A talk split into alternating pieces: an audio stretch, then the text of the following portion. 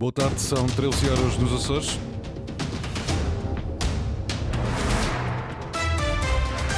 Vamos conhecer os títulos desta edição.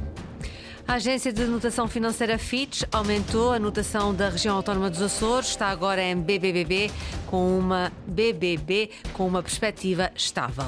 Novo navio de investigação dos Açores, o Governo Regional já pagou a primeira tranche e a restante verba está dependente do orçamento para 2024.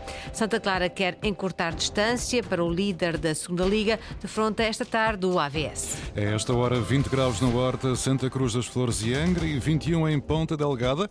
Avançamos agora com as notícias da região. Edição às 13 horas com a jornalista Lídia Almeida.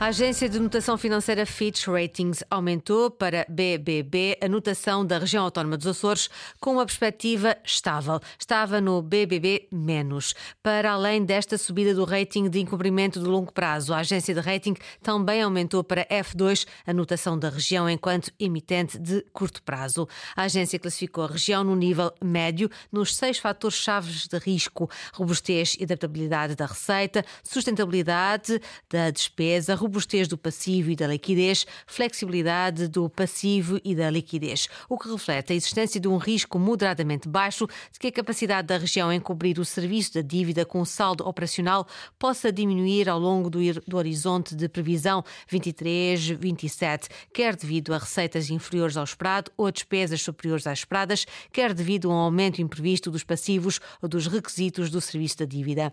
A Fitch considera expectável que, a manterem-se atuais pressupostos pressupostos, nomeadamente os significativos fundos do PRR, os saldos de capital da região melhorarem e a sua dívida direta permaneça estável, próxima dos 2.800 milhões de euros ao longo do cenário de rating, isto é, até 2027. A região é objeto de avaliação periódica por três agências internacionais, a Moody's, a DBRS e a Fitch. São empresas que avaliam o risco de crédito de um país, região, empresa ou até mesmo produtos.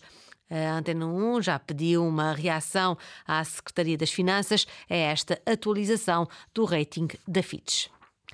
O ministro das Infraestruturas explica que o Governo da República não paga a SATA pelas rotas de serviço público que atualmente assegura, porque está impedido legalmente, enquanto alguma companhia as realizar a custo zero, como está a fazer a SATA. A transportadora aérea comprometeu-se a assegurar até março de 2024 as ligações entre Santa Maria, Faial e Pico ao continente e ainda entre Funchal e Ponta Delgada. Ana Paula Santos. Explicação sumária do Ministro da República não paga porque não há apoio financeiro do Estado a ligações aéreas quando há companhias que se prontificam a fazer esses mesmos voos a custo zero.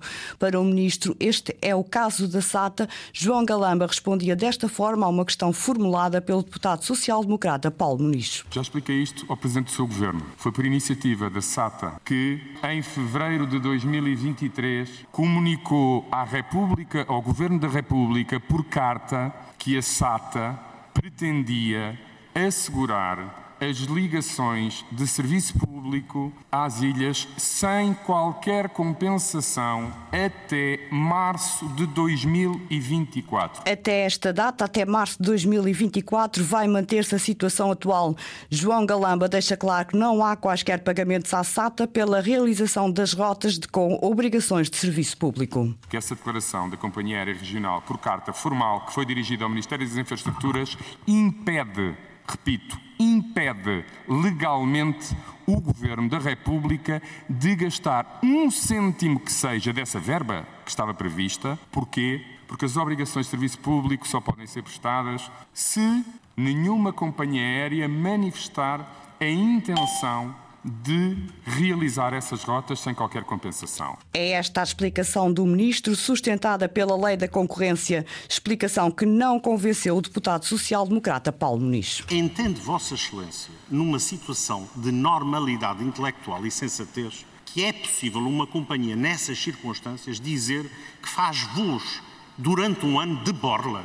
Mas toda a gente percebe que isto não é de borla E havendo esta circunstância, ou tem sido esse o seu entendimento, a sua obrigação era contactar a região e dizer: olha, há aqui esta circunstância que muito nos estranha. O ministro não se demoveu. Na Assembleia da República, João Galamba anunciou o lançamento do concurso público para a exploração das rotas com obrigações de serviço público ainda este ano, mas estas ligações só começam a ser apoiadas pelo Governo da República a partir de março, o mês que termina o compromisso assumido pela SATA. Na Assembleia da República, João Galamba, o ministro das Infraestruturas, revelou também que o concurso para a exploração das rotas de serviço público de transporte aéreo vai ser lançado até ao final do ano, mas precisou que a adjudicação não pode ser feita antes de março. Até lá, as rotas de serviço público estão a ser asseguradas pela SATA. Em causa estão as ligações entre Santa Maria, Feal e Pico ao continente e ainda as ligações ao Funchal a partir de Ponta Delgada e também eh, pela primeira vez para a terceira. Corre a bom ritmo a construção do novo navio de investigação nos Açores, nos estaleiros navais em Vigo. Já foi realizado o assentamento da quilha e feito o pagamento da primeira tranche. Mas a conclusão da construção do navio fica agora dependente, diz o secretário do Mar, da aprovação do próximo plano e orçamento. Luís Branco. A região acaba de transferir 3 milhões de euros para os estaleiros de Vigo. Cumpre-se assim o pagamento da primeira tranche para a construção do futuro navio de investigação dos Açores. Nós estamos um, um mês adiantados, os estaleiros estão um mês adiantados em relação ao cronograma um, e um, permite-nos uh, ter a garantia de que tudo correr como nos é uh, assegurado pelo estaleiro, no final do próximo ano o, o navio estar em condições de uh, fazer, uh, de ser, fazer o bota abaixo. Manuel São João, secretário do Mar e das Pescas. O financiamento deste navio decorre das verbas do PRR, garantidas no plano e orçamento do próximo ano. Pensamos que não haverá um, aqui hiatos na, no, em termos de uh, PRR. Só que nós, como compreende, uh, temos de, de aguardar por aquilo que vier a ser o desfecho do, da votação do plano de orçamento e depois das implicações que isso eventualmente terá. O novo navio de investigação deverá ficar concluído em finais do próximo ano.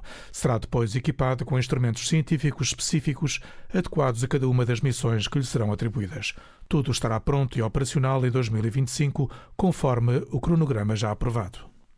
No encontro de turismo dos Açores a decorrer no Pico, o especialista em marketing defendeu que a forma mais acertada para promover os Açores é com uma estratégia única, baseada na natureza e sustentabilidade. David Borges. A promoção dos Açores, baseada numa estratégia única, é o caminho a seguir para rentabilizar recursos na promoção do destino. Essa linha condutora foi defendida no dia de ontem por Filipe Roquette, administrador da Bloom Consulting. O especialista em estratégia e marketing de turismo assume que os Açores Açores têm um enorme potencial, sobretudo como destino de natureza e sustentabilidade, mas deixa o alerta para que se alinhe uma estratégia única para todas as ilhas. Vários caminhos, mas que todos sejam uh, conscientes desses caminhos e que quando falam num deles falem da mesma forma que o, que o vizinho, ou seja, Uh, que estas vozes estejam alinhadas, mesmo que seja para falar de coisas diferentes. Podemos estar a falar de enoturismo, podemos estar a falar de wellness, mas, mas falarmos dentro de um guarda-chuva de marca Açores, Açores que, que tenha a ver, imagino, sustentabilidade de natureza e dentro disso poderemos falar de várias coisas, de vários produtos, de várias experiências para várias pessoas diferentes, mas todos da mesma maneira. Filipe Roquete reconhece que já foi muito trabalho feito nos últimos anos, mas lembra que ainda há muito para fazer em termos de definição da marca Açores para que a região não perca o comboio do desenvolvimento turístico. Acho que há um grande trabalho já feito, há um grande trabalho de do que é que é, mas acho que há muito trabalho ainda para ser feito enquanto definição de marca. Uh, quando digo marca, percepção. Criar as percepções certas nos sítios certos para as pessoas certas, conseguir realmente encontrar estas narrativas, partilhá-las entre todos para que todos estejam alinhados. O nono encontro de turismo dos Açores termina no dia de hoje com a apresentação do plano estratégico e de marketing dos Açores e com o painel sobre a otimização de negócios através da inteligência artificial. Ponta Delgada recebeu ontem uma vigília a apelar ao cessar-fogo entre Israel e Hamas, a guerra que no Médio Oriente tem feito milhares de mortos. Aconteceu ontem junto das Portas do Mar, promovida pelo grupo local da Amnistia Internacional.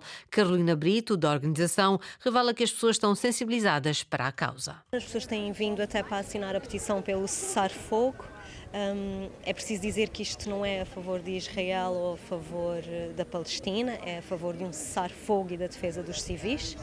Um, e as pessoas são sensíveis, não é? Porque estão sentadas no sofá e as imagens chocantes estão constantemente a aparecer, portanto não é preciso grandes explicações. No site da Amnistia Internacional podem assinar a petição, eh, é simples, é rápido, portanto esperemos que toda a gente vá assinar. Uma vigília em Ponta Delgada a apelar ao cessar-fogo entre Israel e o Hamas. A bola rola às 14h30 no estádio de São Miguel. Santa Clara recebe o AVS, atual líder da segunda Liga de Futebol. Henrique Linhares. O Santa Clara vai tentar hoje encurtar distâncias para aquele que é o primeiro classificado do segundo escalão. É o jogo mais importante porque é o próximo, obviamente sim. Depois vamos defrontar o primeiro classificado. É um adversário que está a fazer um excelente campeonato, também com um excelente treinador e a ambição vai ser, vai ser a mesma de sempre. Vamos querer ganhar. Sabemos do, do outro lado está uma, uma boa equipa que neste momento está em primeiro lugar e nós cá, cá estamos para ser extremamente competitivos e para lutar pela vitória. O foco da nossa equipa é olhar para nós, para nós para, para aquilo que temos para fazer e, e, felizmente temos feito muita coisa bem e a continuarmos o nosso caminho. Vasco Matos, treinador dos açorianos, que não vai poder contar com o defesa central Sidney Lima por acumulação de cartões amarelos.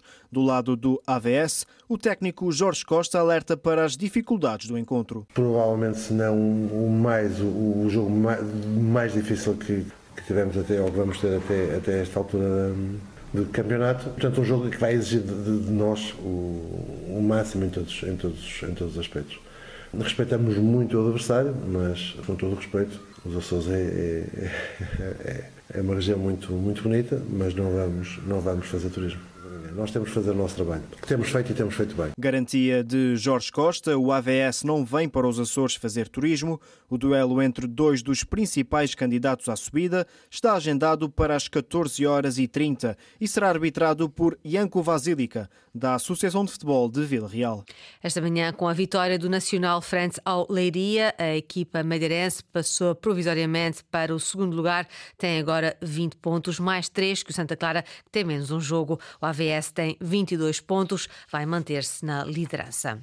Arranca hoje mais uma edição do Campeonato de Futebol dos Açores, com o jogo entre Vitória Clube Pico da Pedra e Praiense, em São Miguel. A prova que esta época é organizada pela Associação de Futebol da Horta conta também com as equipas do Operário, União Miquelense, São Roque, Benfica Águia, Angrense, Lagense, Sporting Guadalupe e Ursulinense. Eduardo Pereira, da Associação de Futebol da Horta, destaca a boa seleção de equipas, mas lamenta os horários dos jogos. Temos aqui um excelente naipe de equipas, um, grandes emblemas dos Açores, sendo a prova Rainha dos Açores não está sendo organizada nos moldes que nós pretendíamos, porque uma prova deste género merecia ser disputada em horas mais decentes, mas o facto de continuarmos ainda com grandes constrangimentos ao nível das acessibilidades aéreas a diversas ilhas faz com que esta prova não tenha uh, a atenção que deveria ter por parte de alguns organismos, neste caso a SATA e o Governo dos Açores, e neste caso também uh,